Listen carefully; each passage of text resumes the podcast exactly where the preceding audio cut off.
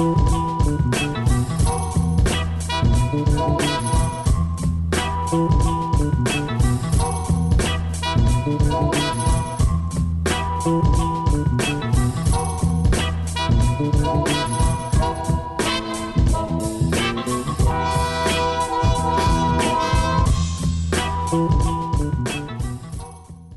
galera, aqui é o Rogério Lionzo.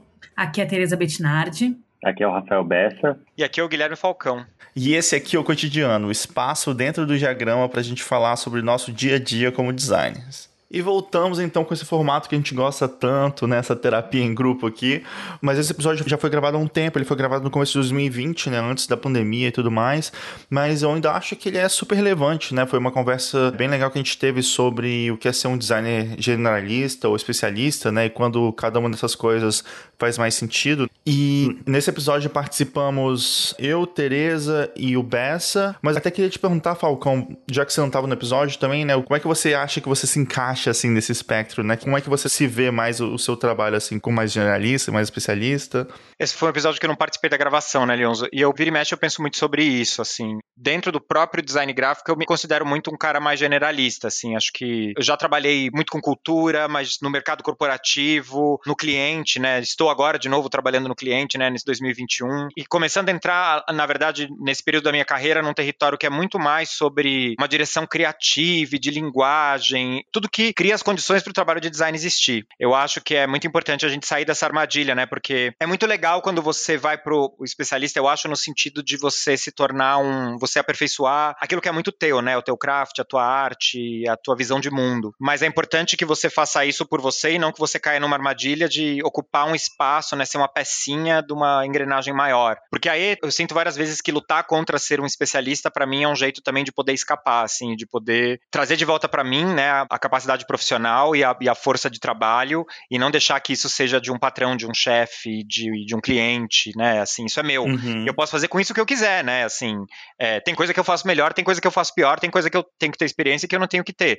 Mas se a gente entende que talvez tenha um core aí da atuação profissional e projetual que a gente consegue entender entender, aí a gente, a gente consegue ser um pouco mais versátil, eu penso. Muito legal você ter falado nessa perspectiva, porque eu pensava justamente o contrário, né? Que às vezes você, a gente se torna, né, muito generalista, justamente por esse contexto de superexploração, né? Às vezes a gente tem que aprender mil coisas, né? Pô, um dia você é um designer gráfico, outra hora você tem que fazer um motion, porque acabam te exigindo isso, te cobrando, ah, você tem que saber um pouco de internet, digital aí você sabe programar um pouquinho. Parece que o mercado está sempre querendo extrair de você né, um conhecimento generalista de tudo. E aí tem até um pouco do estereótipo do brasileiro que entende de tudo. Ah, chega nos Estados Unidos, o cara faz tudo, faz 3D, faz motion, faz gráfico, ilustra, tira foto. Mas é interessante essa perspectiva que o Gui falou também, porque é uma questão que vai além, né? Isso pode te garantir uma autonomia de certa forma, né? Não ficar muito preso só numa especialidade, né? Sim, total, total. E eu amei que tá rolando esse esquenta aqui, né? Já tá rolando essa discussão antes da gente começar o episódio. Mas eu acho que tá na hora da gente começar o episódio porque tem muito papo pra vir e foi uma conversa bem legal. Mas antes de começar o episódio, é bom lembrar para todo mundo seguir a gente lá no Spotify e também clicar no sininho, porque agora o Spotify te avisa quando sai um episódio novo também vale sempre lembrar, né? Assim, gostou do episódio? Achou que tem um amigo aí que vai curtir o que a gente está discutindo? Manda pro amigo, é, marca o pessoal, compartilha nas redes, marca no Instagram, a, espalha a palavra você também do diagrama. É, bom episódio para todos e até a próxima edição.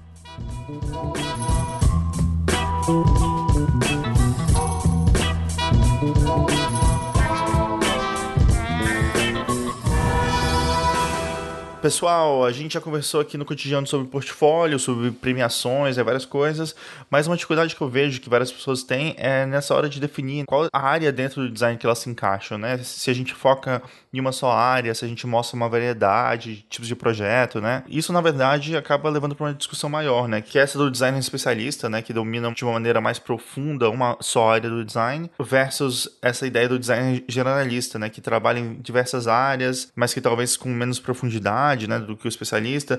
Como é que vocês enxergam essas diferenças de cada uma dessas abordagens do designer especialista e do designer generalista?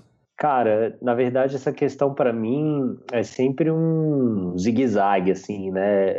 Uma hora eu tô mais para um lado, outra hora eu tô mais para o outro, porque é um paradoxo, né? É uma contradição. Às vezes a gente tem que mostrar que cara, design é uma coisa só e você consegue atuar em diferentes formatos, diferentes meios, consegue fazer coisas de diferentes formas, mas ao mesmo tempo tem essa cobrança de tipo, qual é a sua especialidade, no que que você é bom, que área você vai escolher para se aprofundar e aí sim ser reconhecido por essa área, por esse conhecimento extremamente específico, né? Então eu quase que vejo, quando eu penso em alguns designers mais famosos, como um caminho inverso, assim. Eles fazem uma carreira, sei lá, no gráfico e aí depois começam a desenhar outras coisas, né? Tipo, desenha uhum. móveis, aí arquitetura, daí produtos físicos e tal. Né? Ou o contrário, o cara é um grande arquiteto, faz várias coisas, é renomado, e aí depois ele começa a dar uma, né, uma testada no gráfico ali, começa a fazer uns logos. Então, acho assim, é, é difícil, acho você definir generalista ou especialista. Às vezes é uma coisa muito mais fluida, né? Depende muito do momento, do contexto. Depende, é, acho que são até definições que mudam com, com o passar do tempo, né? Assim, o que é ser generalista agora e o que é ser generalista antes, né? O que é ser generalista para o mercado e o que é ser generalista de fato, né, para o design. E uhum. além do design, né? Então, ser um generalista dentro do design e um generalista fora também, né? Tipo, um, você já dialoga com outras áreas, com tecnologia, com engenharia, com história, com educação. Às vezes, né? Você é um educador de design, né? Isso uhum. entraria no, no generalista.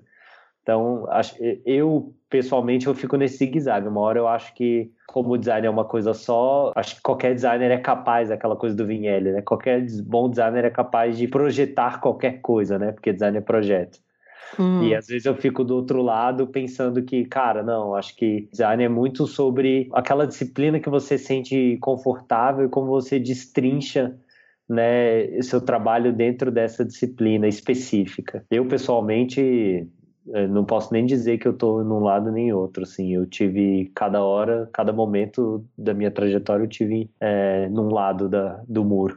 É legal você falar isso porque tem essa questão de quando é que a gente consegue realmente criar alguma coisa diferente e única, ter um ponto de vista bem próprio, que é justamente quando você tem um clash, assim, de pensamentos diferentes que, na verdade, acaba sendo o seu diferencial, né? Então, por exemplo, eu trabalhei durante um tempo com um fotógrafo que tirava foto de esporte, mas ele também tinha um um background em moda, né? E daí então ele tirava foto dos jogadores, mas com uma luz de moda. Isso era totalmente diferente de outros fotógrafos que também tiravam foto de esporte, porque tem as especificidades em tirar foto de um atleta, né? Que normalmente você precisa capturar a ação mais exagerada e coisas assim, mas também tem essa questão também da luz um pouco mais abstrata, mais romantizada da moda. Então é legal quando as pessoas conseguem, de repente, até explorar um lado meio generalista, né? Mas mas depois também achar um foco nisso e daí acaba virando o um, especialista porque conseguiu, depois de um momento explorando várias coisas, achar um recorte interessante pra carreira, né? Sei lá, uma coisa que eu nem tinha pensado antes, mas você falando agora, eu acho que tem uma coisa legal. E isso pode acontecer em várias diferentes também. Né? Você pode ser um designer que também é interessado em tecnologia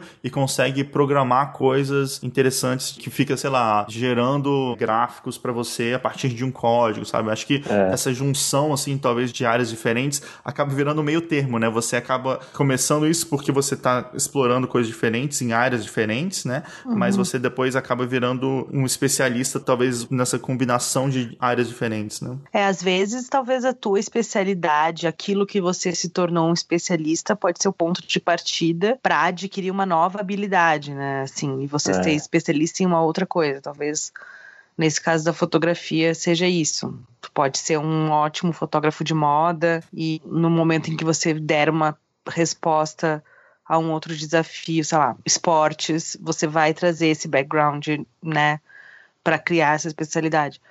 É engraçado porque pensando talvez um pouco no meu caminho, eu fui muito especializada, né? Eu, eu, eu já tive isso. Na verdade, não, não chegou nem a ser uma opção, assim, tipo, consciente, mas enfim, em função das oportunidades que surgiram, eu acabei indo para um caminho super específico que era design de revista, né? Que era trabalhar com editorial, mas dentro do editorial nas revistas.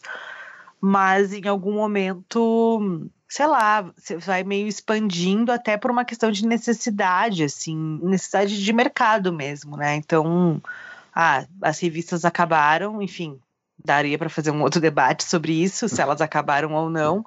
mas, mas, enfim, a oferta desse trabalho, como ele era feito, é, sofreu um baque drástico, né?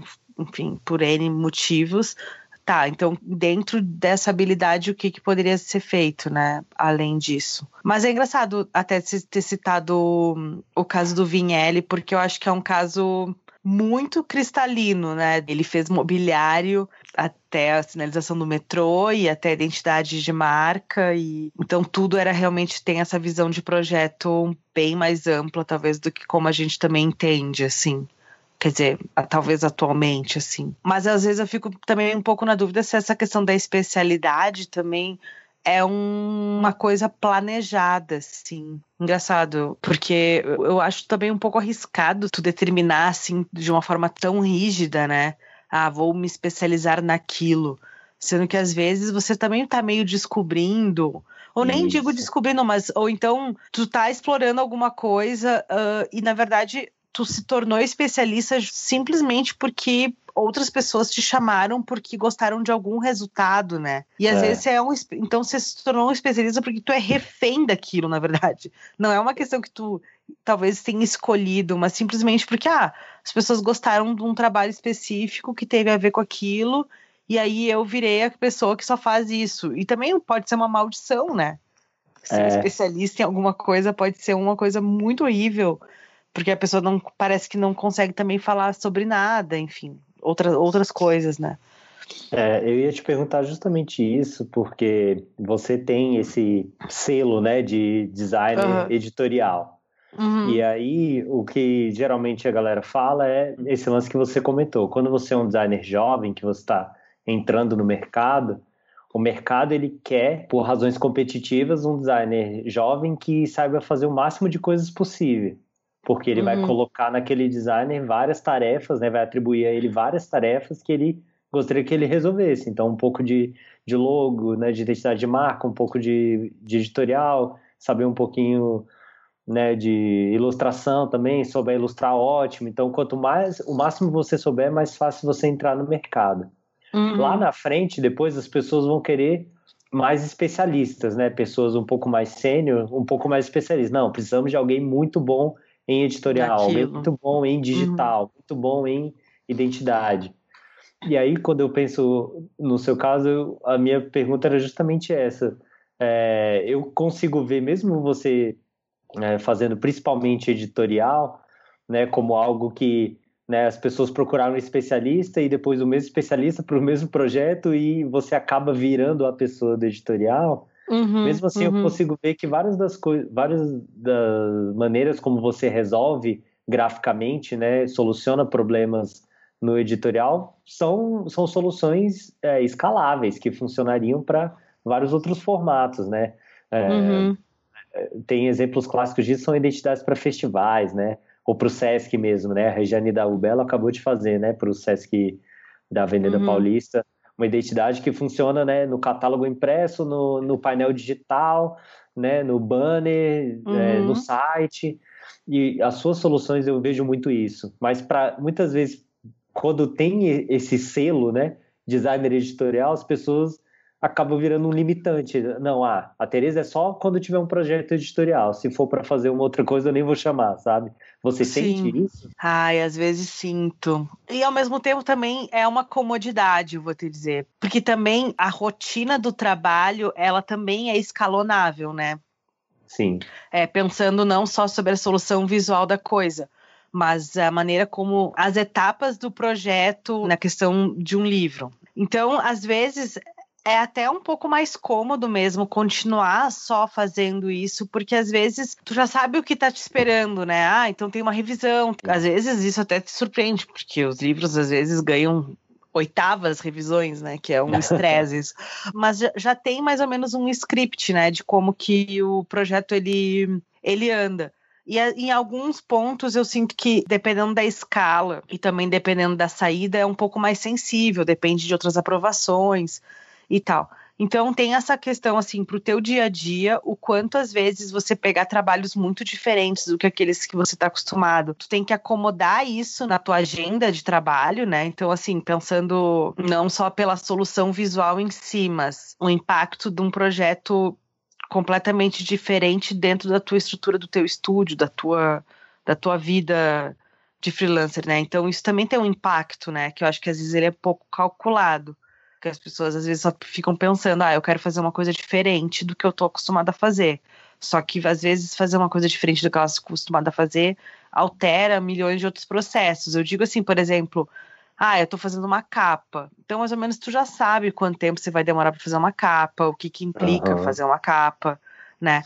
Deu, ah, então agora é um projeto de uma outra natureza, sei lá, é uma interface digital. Então, os testes que tu precisa fazer para que aquilo dê certo são diferentes, né, do que simplesmente fazer uma capa. Total. É.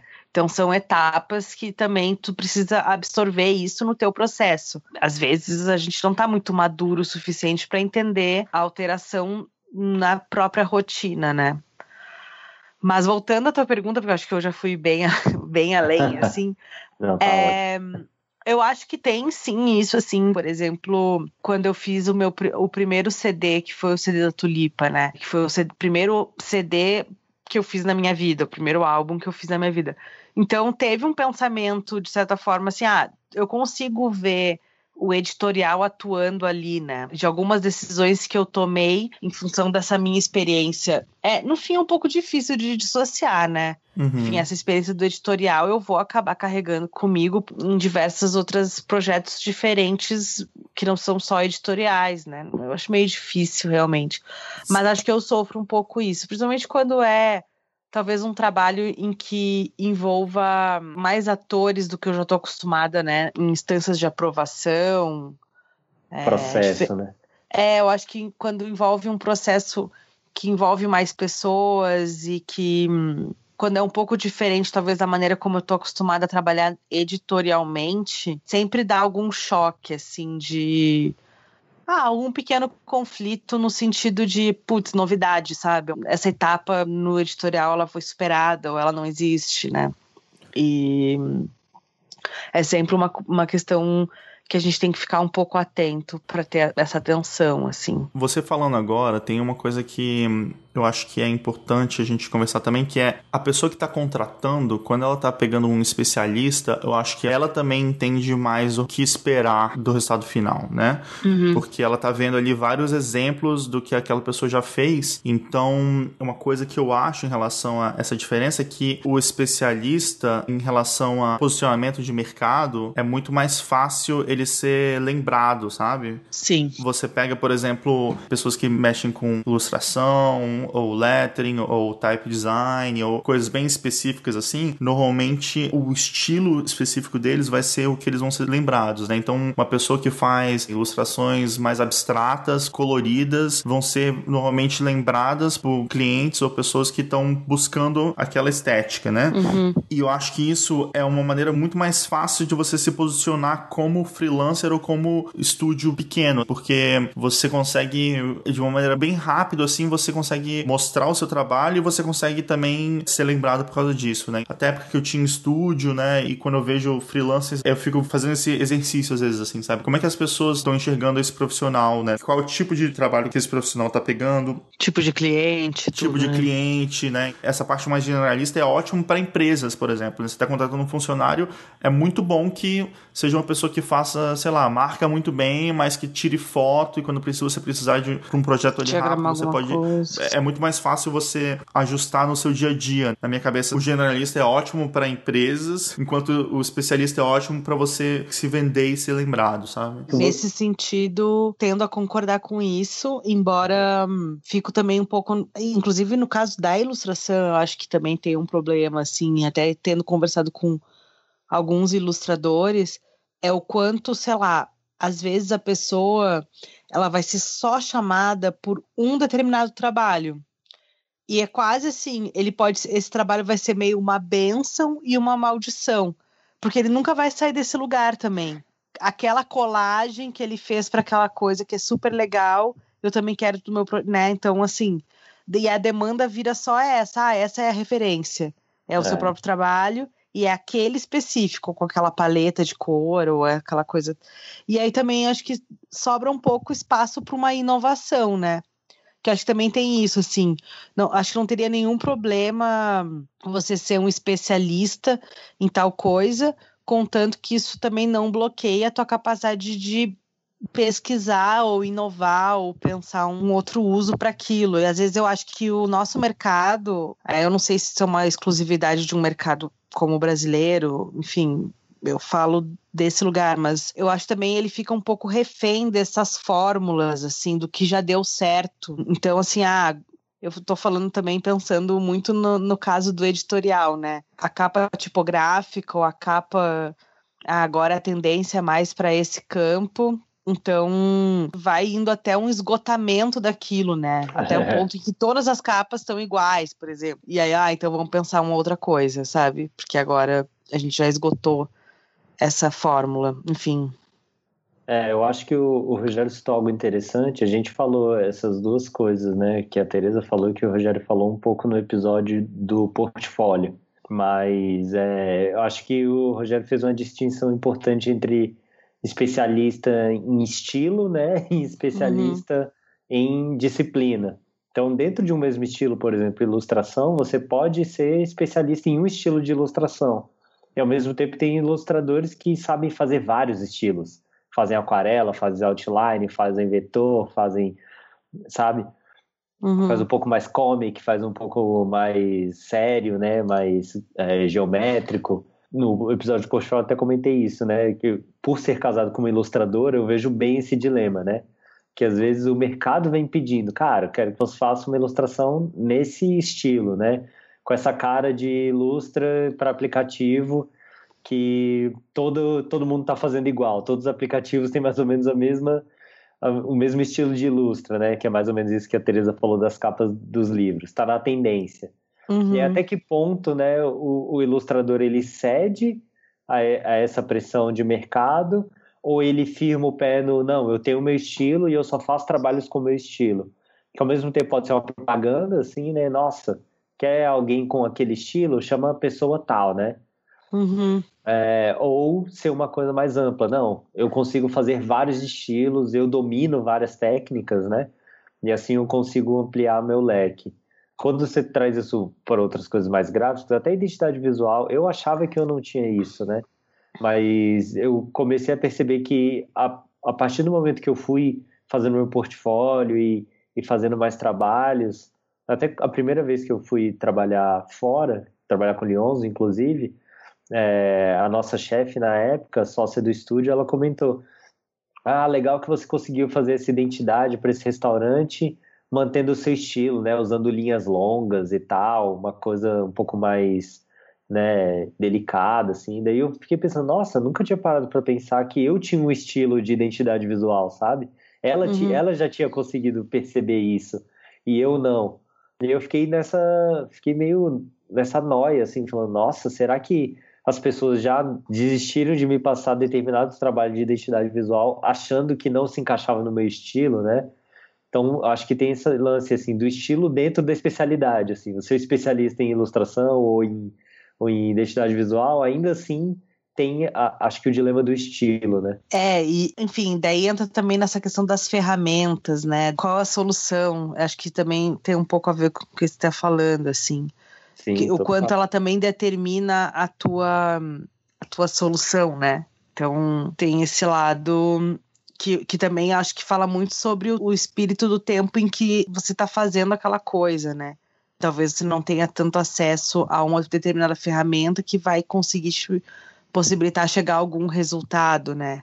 Ah, o quanto sim. isso também é limitante, né, no, no, no, resultado final. Então, o que também me leva a pensar que essa questão de você se especializar em alguma coisa ou tentar deixar as possibilidades mais abertas também fala sobre os recursos técnicos daquele momento, né? Talvez hoje em dia vários ilustradores talvez nem se arrisquem tanto numa técnica super manual, porque algum recurso você já consegue simular no tablet e, sei lá, não precisa fazer isso. E o quanto isso também pode limitar, não sei se está dando para entender, mas não, enfim, total. acho que tem uma questão, quando a gente está falando de se especializar ou então deixar todas as portas abertas, né? Ser um pouco mais generalista, o quanto também a gente também não está falando de tecnologia, né? Porque hum, do que está a nosso alcance, assim, e, e o quanto das nossas limitações para conseguir chegar numa solução. Eu acho que também fala muito sobre o quanto você está disposto a investigar aquilo, tentar in incorporar coisas que você vai aprendendo ao longo do caminho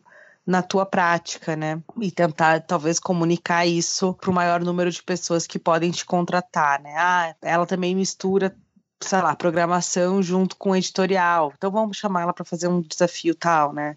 Sim. Enfim, às vezes pode ser uma coisa interessante, né? De, de, enfim, pensar como que também você vai combinar interesses que a princípio não estão super conectados, mas que pode ser um diferencial, né? É. A gente está falando bastante também de ferramenta, né, de técnica, né, que eu acho que é a primeira coisa que a gente pensa normalmente quando a gente pensa em esse lance do especialista, né. Tem até aquele livro do Malcolm Gladwell ah, que ficou bem famoso, né, que é aquele livro Outliners, é, né? Outliers, é. né, ou fora de série, que ele fala que você precisa de 10 mil horas, né, para virar um expert em alguma uhum. coisa. Que eu acho que normalmente a gente pensa nessa parte até mais do craft, assim mesmo, do design, né, de você tá meio que fazendo uma coisa ali todo dia com as mesmas técnicas até você ficar, você ficar bom, né. Uhum. Mas uma outra maneira que eu acho legal é justamente acho que esse outro ponto que a gente estava falando, assim, de de repente você é um especialista é tipo um ponto de vista que você tem ali que é bem específico, né? E até legal que a gente começou a falar do Máximo Vinelli, assim, e na minha cabeça ele foi um designer generalista nesse sentido de fazer várias coisas, mas ao mesmo tempo também o ponto de vista dele era bem específico em todas essas coisas, né? Total. Então me deixa pensando nisso, assim, né? Sei lá, o, o Stephen Segmeister também usa várias técnicas diferentes, mas eu falaria que ele é bem, tipo, sei lá, especial... você tá buscando ele por uma coisa bem específica, assim, né? Eu acho que você não, sei lá, um, um advogado, talvez, tentando fazer, sabe, assim, não buscaria ele porque não é, você entende o que eu tô falando assim, ele uhum. não é uma tipo, um pau para qualquer obra assim, né? Eu acho que isso que talvez essa distinção entre os dois assim, né, também tem muito em relação a esse, essa questão de um talvez um foco, né, um, um recorte, uma maneira de se posicionar que seja bem especializada, né? Daí entra um pouco nessa questão, né, de ilustradores ou pessoas que trabalham com uma, um estilo, uma coisa ali que às vezes se sentem presos, talvez eles até consigam se renovar, mas numa mesma temática de ilustração, né? Assim, eu acho que, e que talvez isso seja uma maneira mais interessante de um ilustrador ou de alguém que tenha um tipo de trabalho mais específico conseguir se renovar, né? Tipo, mesma temática, mas talvez de uma forma diferente e tal, né? Mas ao mesmo tempo também, a gente falando isso, parece que também um generalista não tem também um ponto de vista ou seja uma maneira menos interessante, né? Que na verdade, até na minha experiência própria, assim, eu acho que eu me considero muito mais um generalista porque eu, simplesmente pelo fato de eu ser curioso, eu acho, uhum. em várias áreas, né? Assim, eu, se eu for contar a minha história dentro da profissão, eu, assim, me formei fazendo type design, né? Foi o meu trabalho final foi desenvolver uma família tipográfica na faculdade. Mas daí depois eu trabalhei com bastante ilustração, mas depois trabalhei também com vídeo, trabalhei depois também com publicidade, direção de arte, depois fazendo muita embalagem. E hoje em dia eu faço bastante branding também, identidade. Então, acaba sendo assim, se você vai olhar, é um pouco, tipo, um pouquinho de tudo, assim, sabe? Só que eu acho interessante isso, porque eu sempre sinto que eu tô aprendendo, assim, coisas novas e deixando, sei lá, fazendo coisas interessantes em outras áreas também, né? E é até legal porque hoje em dia, até fazendo essa parte mais de identidade visual, eu sinto que eu toca um pouco em cada uma dessas áreas, assim, né? Porque você acaba tendo que, às vezes, definir essa parte de tipografia, que você tem que saber um pouco disso, você é, tem que é, fazer essa parte de look and feel de, de direção de arte, fotografia, de ilustração, ver como a marca se move, essa parte de motion está cada vez mais importante, essa parte digital. Então acaba que você consegue juntar várias as coisas, né? E até o Bessa tinha falado dessa questão de você, de repente, começar mais como generalista e,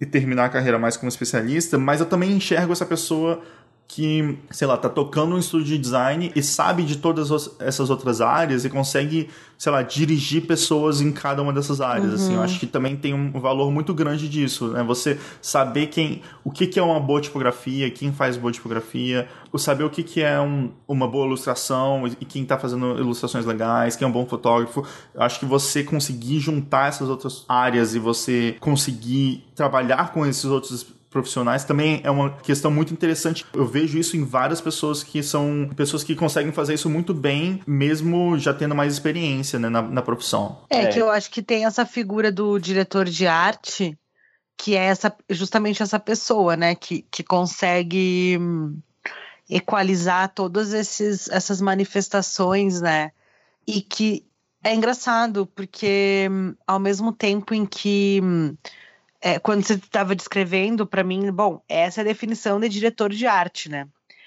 É, mas eu acho que a palavra direção de arte ela está tão deturpada gasta.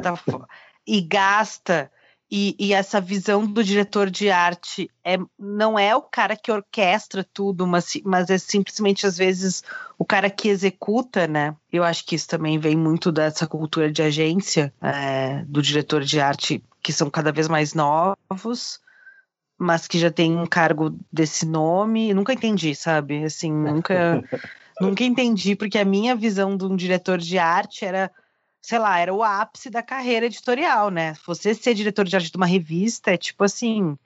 Você está no topo das decisões visuais de uma publicação. Então, é, não é em dois anos que alguém se torna diretor de arte. É um, na minha cabeça era um caminho super longo, né? E, mas acho que talvez essa questão desse nome do cargo, né? E o quanto ele está sendo feito por pessoas cada vez mais novas e que talvez não tenham tanta experiência, é um pouco difícil de tu, conseguir hum, coordenar todas as habilidades, né? Assim, logo de cara. Tem que ter um, né? Mesmo esse conhecimento mais geral das coisas, ele também toma um tempo, né? Tô viajando um pouco no que tu Não, colocou cara, também aqui, é, é perfeito. Eu acho que é exatamente isso que eu ia falar, Tereza, cara. Você tirou as palavras da minha boca, porque eu acho que uhum. tem dois, duas coisas aí. Tem você buscar outras coisas, né? A curiosidade por outras disciplinas, vamos dizer assim, né? Ou por outras técnicas. Essa busca pode ser um complemento do seu trabalho ou pode ser uma fuga do seu trabalho, né? Então, no caso do diretor de arte, ou quando um designer né, cai nesse mundo da publicidade, das agências e por todo essa, esse processo viciado, essa relação de trabalho meio distorcida de que o, o diretor de arte bota a mão na massa, é, a gente conhece muita gente que é o cara que entende de design, faz layout, faz é, ilustra, sabe um pouco de 3D, sabe um pouco de animação, tira foto, trata a imagem, sabe? Tipo, uhum, tem, uhum. tem muito essa figura, assim, né? E aí, até quando eu passei na publicidade digital, né? O Lyons também passou por lá. Você, querendo ou não, você sente essa pressão, assim. Você olha, você olha pro lado e fala, cara, em vez da gente estar tá procurando alguém que faz um 3D legal, a galera tá abrindo o cinema 4D e aprendendo na raça ali, né? Como fazer, né? E aí, e esse eu acho é o, é quando você vira o generalista como um complemento, assim, como uma pressão, né, do, do seu, da sua área para você aprender novas disciplinas. Já como fuga, eu já acho que é o contrário. É, é às vezes você está fazendo o mesmo tipo de projeto, já caiu naquele ciclo vicioso lá que a Tereza já comentou, uhum. que é, cara, um projeto chamou outro igual, que chamou outro igual, que chamou outro igual, e você fala, ah, cara, quero fazer uma outra coisa, assim. Às vezes um amigo seu chama, cara, faz a capa, faz o, o, a camiseta da minha banda e você fala, nossa, graças a Deus, cara, uma coisa diferente, sacou?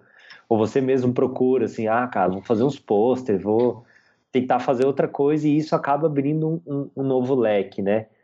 É, comigo eu notava que isso acontecia muito naturalmente, assim, apesar de eu trabalhar sempre com digital, sempre vi uns amigos pedindo assim, não, é, a gente vai abrir uma produtora, faz, faz identidade visual. Outros amigos tinham banda, cara, faz a capa do nosso disco. Uhum. É, e esses projetos, aí do nada vinha uma marca de skate, né, de pedia, cara, faz aí o shape de skate. Aí quando você vai montar seu portfólio, você fala, nossa, não sei nem como é que eu vou categorizar tanta coisa diferente, né? Uhum. Mas no fundo isso é prazeroso, né? Então acho que quando rola essa fuga, que você fala, não, eu consigo, quero fazer outras coisas, né? Quero experimentar outras coisas. É, as duas maneiras são bem espontâneas, mas, mas eu acho que elas trilham caminhos diferentes, né? Então acho que você pode ser um generalista em diferentes contextos, né? É, acho que isso é, é, é, muito louco. Tem essa coisa, né, que a Teresa comentou do da limitação técnica. Às vezes, né, você é um cara que precisa dominar outras técnicas para colocar o seu trabalho, né, para fazer o seu trabalho, mas às vezes é uma coisa mais de tipo muito mais a ver com satisfação, né? Satisfação pessoal, satisfação profissional, né? Cara, uma coisa que você estava falando agora que eu acho que tem muito a ver é que você até compara, por exemplo, o pessoal do Brasil com o pessoal é, de fora, assim, né? E eu acho que o Brasil, por causa dessa necessidade, porque às vezes você não. O orçamento para o projeto é curto e você não pode chamar alguém, ou, ou uhum. sabe, assim, você se vê naquela situação que, putz, aqui ia ser perfeito a gente usar uma ilustração, mas, assim, não tem verba nenhuma para o ilustrador. E daí você já vê as pessoas normalmente arregaçando a manga e falando, não, então deixa que eu vou fazer essa ilustração também, sabe? Uhum. Assim, é, é muito comum a gente ver isso no Brasil, né?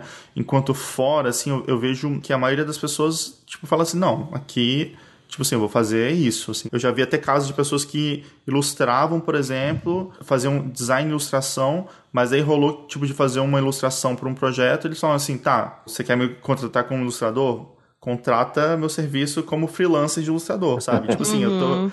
As me chaves. contrata, tipo. A gaveta é, é compartimentado. É, é, O que, assim, eu acho que é interessante, é legal, assim, para você, tipo, reconhecer o trabalho, mas ao mesmo tempo também, quando você tá ali no, no vamos ver, do dia a dia de um estúdio, né? É legal também quando as pessoas são proativas e falam assim, não, deixa que eu faço, a gente tá trabalhando nessa marca, eu vou animar essa marca para apresentar, sabe? Tem uma questão de conseguir fazer várias coisas que é super legal também também, né? Que você às vezes consegue até explorar coisas que você normalmente não conseguiria explorar normalmente se você só tivesse aquele profissional de tipo assim, tal, sei fazer isso, sabe? Tem uma coisa, tem uma expressão em inglês, né, que é usar vários chapéus, né? Você fala que você tipo, consegue vestir vários chapéus, que é justamente isso. Você consegue virar, tipo, um outro, vários profissionais do seu trabalho, assim, né? Total. É, eu acho que a combinação de várias habilidades, inclusive, é, é talvez o, o, primeiro ponto para você também descobrir outras áreas de interesse, né? Mesmo trabalhando no editorial, em algum momento ou outro eu arriscava uma ilustração e aí isso também me abriu uma possibilidade de, sei lá, trabalhar com colagem e ser ser ilustradora, enfim, eu digo que eu só faço colagem, né? Eu não sou ilustradora, mas, mas disso, dessa habilidade me ajudar a resolver vários outros problemas, né? Às vezes eu resolvo uma capa é, com desenho, ou com eu mesma desenhando, sei lá.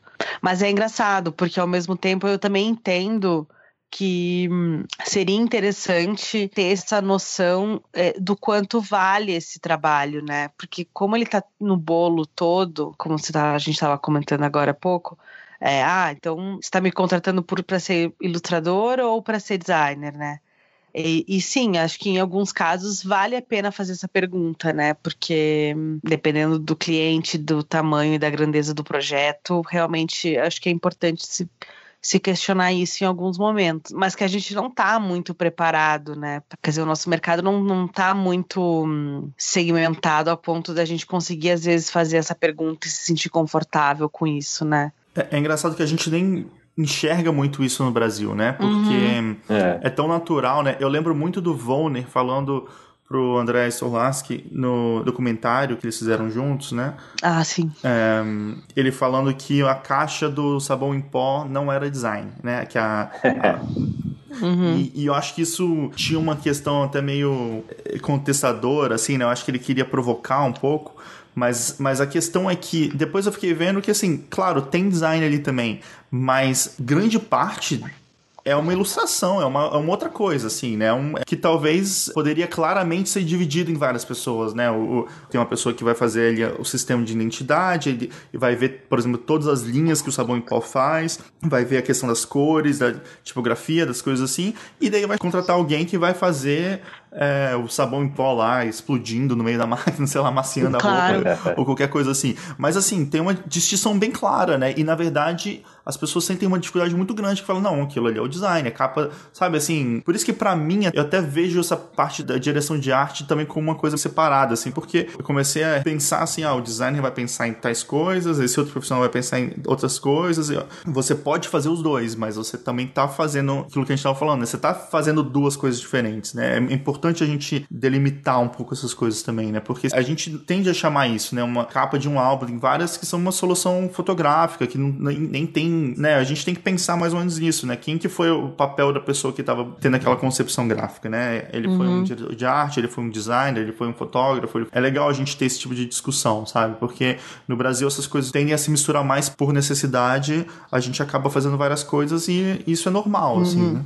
É, mas é até engraçado o quanto por a gente ainda ter essa dificuldade em separar bem as atribuições do trabalho, ainda eu acho que rola uma certa dificuldade em também conseguir entender o que cada um dos profissionais adiciona, sei lá, tem uma distinção clara assim do quanto cada um adicionou para aquilo, sabe, para aquele resultado. Até para entender assim por que, que o olhar daquele fotógrafo é único e específico para o processo do trabalho, sabe? Então, quando tá tudo meio misturado, a foto vira, né, não, não é um momento solene, é simplesmente uma, um registro da coisa, as coisas talvez corram risco também de se perder, né? Da gente também não conseguir muito entender qual o papel de cada um no resultado final daquele projeto, né? Mas sobre essa questão do Volner, eu acho que também nesse documentário, ou então em algum momento, também tinha a questão da capa do livro também não é projeto, né? Não é design. Era uma outra coisa também dentro dessa mesma acepção, assim. E de certa forma, eu também consigo entender que é uma embalagem, né? Enfim, tá, uhum, tem uma outra total. função que que às vezes não tá só levando em conta, sei lá, a serialidade, a reprodução daquilo. Não tem só aspectos técnicos, né? Mas também tem muito de persuasão, né? De certa forma. Só uma, uma pequena observação, assim, é, sobre si. Não. Mas muito bom, porque aí eu acho que também já entra nesse lance que até talvez até seja um pouco esticando o tema demais, mas esse lance de você ser um especialista tem a ver com naquela disciplina você entende muito também do caráter comercial e de negócios e estratégico, né, daquela sua área, assim. Às vezes, para você ser especialista, você tem que adquirir esses outros tipos de conhecimento, ou às vezes extremamente técnico, assim, ah, se você é um designer X, você conhece muito sobre impressão, sobre materiais, sobre. Uhum. Você acaba sendo, além de designer, produtor gráfico, sabe? Ou além de designer, um estrategista, né, de marca, sabe? Às vezes eu vejo esses casamentos nascendo assim quando a gente fala sobre o que é ser especialista, né? E aí quando você fez essa observação, né, da capa do livro, eu lembrei disso, né? As pessoas esperam que um especialista demonstre esse tipo de conhecimento, assim, de tipo, nossa, ele não só é aquela pessoa atribuída né, para aquela tarefa, mas ele também pode ajudar na concepção, né? No, pode ajudar uhum. no, no, marketing mesmo, né? Tipo, a, a, às vezes eu, eu vejo isso meio que acontecendo e, e não sei, é, assim, não sei dizer se é uma coisa boa ou ruim, mas é, é algo que acontece e que às vezes é, é, há uma confusão, assim, né? Entre, pô, eu preciso ser especialista, então eu preciso ser um generalista na minha especialidade. É, é que eu acho que a questão, assim, que, que pouco se discute sobre esses aspectos, né, que a gente está colocando aqui, é porque no, no, fim do dia, né, é uma questão de mercado. Sim. Quando, quando eu também estava falando aquela questão, ah, às vezes, de você experimentar fazer uma coisa de uma outra área, o quanto aquilo vai fugir do script de que tu já está desenhado. Enfim, até da maneira como tu vai organizar a tua empresa, ou a maneira como né, o teu negócio funciona. E eu digo, assim, eu falo um negócio, pode ser você, a, o seu MEI, né, a sua empresa, ou enfim, teu estúdio com sei lá, 20 funcionários, né? Mas o quanto que às vezes algumas mudanças um pouco fora de, do que tu tá mais acostumado a trabalhar, elas vão impactando na maneira como tu opera o teu né, a tua rotina. E a gente não fala muito sobre isso, né, em, questão de mercado, é. assim, o quanto isso é até a questão da maneira da escala da grande, assim, como que você vai cobrar por aquele trabalho porque uhum. se tu nunca fez aquilo, qual é o teu critério, né? Enfim, talvez eu esteja um pouco insistindo nessa questão, porque eu acho que hum, é uma questão que a gente não pode ficar também só no sonho, assim, do tipo, ai, que legal, quero fazer uma coisa diferente da minha rotina, como se isso não tivesse o um impacto financeiro na produção da coisa, né? Total. É. Até porque nessa parte financeira, né, o, o ideal, se você só está pensando na grana, é como é que eu posso resolver isso da maneira mais rápida possível, né? Assim, Também tem isso. Isso é. isso é meio que em termos de de negócio, sim, né? É isso, no final das contas, né? Finalizar mais rápido e pegar mais coisas no mês, ou no, enfim. E se você já tem um processo para aquilo, né? Acaba sendo muito mais fácil porque você não tem que reinventar a roda, né? É isso que você tá falando. É, é. tipo, você já sabe o caminho das pedras, vai lá, né? Finaliza o trabalho e parte pra próxima, assim, né? Mas aí eu acho que tem essa questão também de que você estava falando bem no começo da conversa, né? Em relação ao quanto que isso também não, não, limita, né? E daí tem essa coisa, nesse ponto de mercado, assim, você como funcionário, que é o mais tempo possível, porque você quer explorar bastante coisas, e, né? E, uhum. pensar em maneiras diferentes, e se inspirar em, em, em lugares diferentes, que não design, assistir um filme para, sabe? Você você quer aprender bastante com o projeto, né? Porque você você tá tendo um aprendizado muito grande e tá se beneficiando com isso. Mas cuidando do, do seu próprio negócio, né, como empresa ou como uma pessoa, um autônomo que está trabalhando ou, ou, tocando a sua empresa, né? E você na verdade não quer também que o projeto fique se arrastando, né, durante muito tempo, a né? perder você de vista, né? Quer, tipo matar e, e continuar, né? Então tem um, acho que tem um balanço entre esses dois que seja interessante né? Porque se você também está só se preocupando com dinheiro e repetindo os mesmos processos, você acaba criando uma fórmula que você acaba não inovando, aprendendo, acaba não ficando interessante para é. você, né? Como, como pessoa.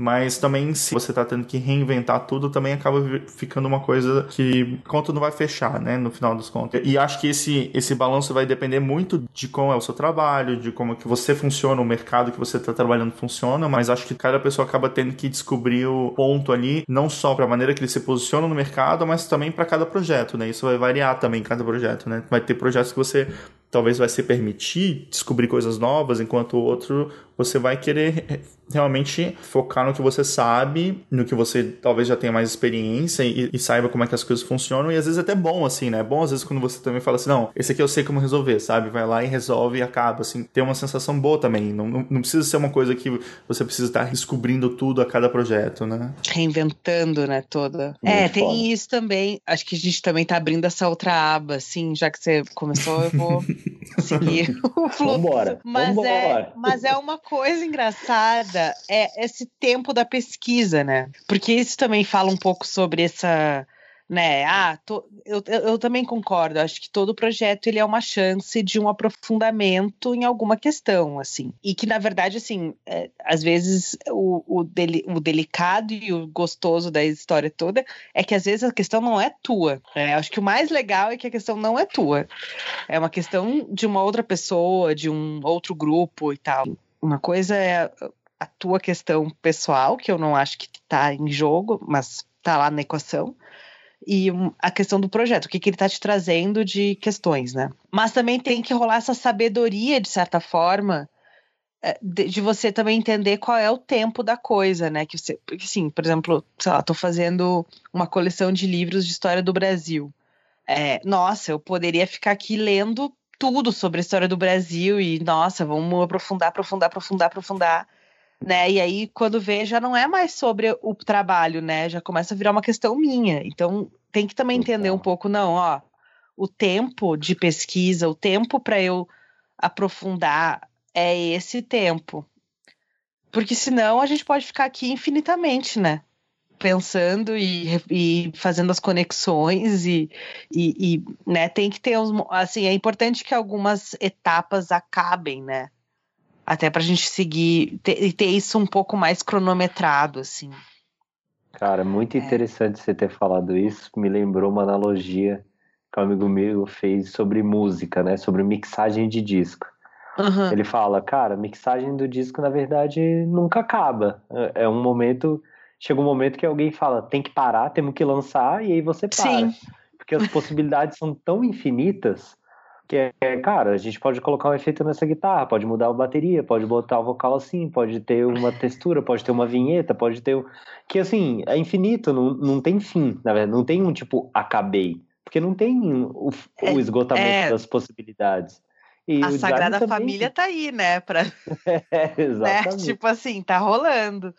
Então, acho que não tem um esgotamento das possibilidades, né? E aí, quando você fala sobre pesquisa, também eu penso muito isso, um pouco do que o Rogério falou, né? Eu não curto muito quando as pessoas falam, ah, o designer tem que ser um, um estrategista, né? Tem que ser um cara comercial. Porque eu acho que todo projeto é exatamente isso que vocês falaram, uma oportunidade de entrar em outro mundo. Então, se eu vou fazer um projeto sobre educação, né, eu não vou pensar sobre negócio, né, educação como negócio, mas eu vou pensar na educação como, como uma, um ramo do conhecimento humano, assim. Então, tudo que foi pensado sobre educação.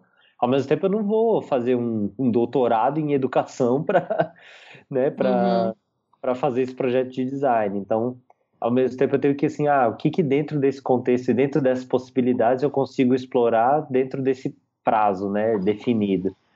Eu acho importante também a gente ter um pouco essa consciência de que a gente não está se travestindo de alguma outra coisa, sabe? Isso, é, e, eu, e eu acho que às vezes os designers têm esta tendência. Total. É, é um projeto que lida com educação, então agora eu vou virar quase um expert em educação. E na verdade, não. Você nunca vai ser um expert em educação, Sim. porque você está fazendo um projeto sobre educação né? E eu acho que tem uma pretensão assim absurda dos designers de querer explicar a coisa, né? Que eu acho que também tem, talvez tenha a ver um pouco, porque ah, já que são pessoas que meio têm que entender como as coisas são feitas, se sintam muito parte do processo. Mas eu acho que também sempre tem que ter essa ressalva. Ó, você fala de um ponto de vista, né? É, e é um ponto de tá... vista limitado. Total. Acho que a gente está tangenciando um tema a conversa inteira, mas que eu acho que é algo central, que a gente já falou outras vezes, que é colaboração, né? E processo. Então, o lance é a gente, o designer não é o especialista naquele tema, no tema daquele projeto que ele está trabalhando, mas o especialista tem que estar tá na mesa. E o designer tem que saber colaborar com ele e com as outras pessoas que estão na mesa. Então, o, o, design não, o design é um esporte coletivo, né? Como diz o é. ditado. É. Não é um esporte é. individual, né? Tipo, vai lá e brilha e volta com o resultado. Não, é como a gente constrói junto, né? Então, acho que mais do que isso que você falou, né? Do que essa tendência do designer falar, não, eu sei, deixa eu te ensinar como fazer um projeto de design sobre educação, ou sobre né, saúde. É, como, na verdade, o, o papel do designer é falar, cara, então traz essa, essas pessoas para a mesa que com trabalhando com elas, construindo com elas, a gente vai coletivamente criar o projeto junto, né? O melhor projeto possível dentro desse, desse contexto. Eu acho que é muito mais sobre isso, assim. Então, quando a gente pensa em especialista e generalista, é, também entender isso, assim, às vezes você não precisa ser o generalista que entende de tudo, mas sim, né, saber quais as pessoas têm que estar na mesa para você é, colaborar com, e aí sim ter um projeto, né, bem sucedido. É, é talvez muito mais uma escuta também, né? Enfim, acho que é uma coisa que eu também repito bastante, assim, que é uma questão de mais escutar do que às vezes falar, né? Enfim. Total. O designer ele mais responde as coisas do que fica inventando coisas, né? Porque as necessidades não somos nós que criamos, né? Enfim, não cabe a nós criar a necessidade da coisa.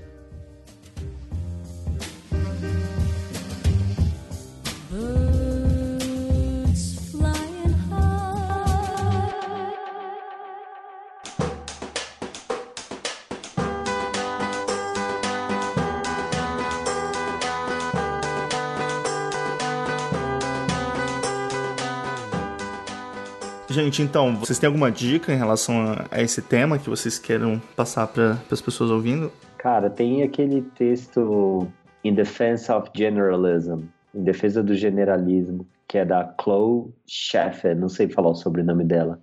Chloe Scheffel, Scheffel, não sei. Scheffel, né? É, é um texto muito bom que fala várias coisas que a gente comentou aqui hoje sobre esse lance, né, de você começar tendo que ser um generalista para começar como designer e depois pedirem para ser um especialista. Se ser um generalista é algo menos prestigiado do que ser um especialista. E ela é uma designer muito boa, cara. Trabalhou na, na Pentagram, trabalhou para o New York Times Magazine, Other Means fez coisa para Nike, para Verso Books, que é uma editora que eu adoro, né, também, é, lá dos Estados Unidos. Então, acho que vale a pena dar uma, dar uma lida nesse artigo, assim. Ele tem uma posição, assim, uma opinião, né, dela, mas acho que é um bom ponto de partida. Legal, esse texto tá no blog da Aiga, né, eles têm um, tipo, um blog que tem bastante, bastante matérias legais, que o, o nome é Ion Design, a gente vai colocar o link nas informações do episódio. Tem um outro texto também que é do Fabrício Teixeira, é especificamente para UX, né? Mas eu acho que ele tem alguns insights que são interessantes e, e traduzem também para designs gráficos, né? Mas o texto é ser um UX generalista ou um UX especialista, eis a questão. E saiu nesse projeto que ele tem, né? Que é o xdesign.cc, né? Então vou colocar esse link também nas informações do episódio. Mas é isso, eu acho que vou conseguir dormir um pouco melhor agora. Tá, que bom. Maravilhoso.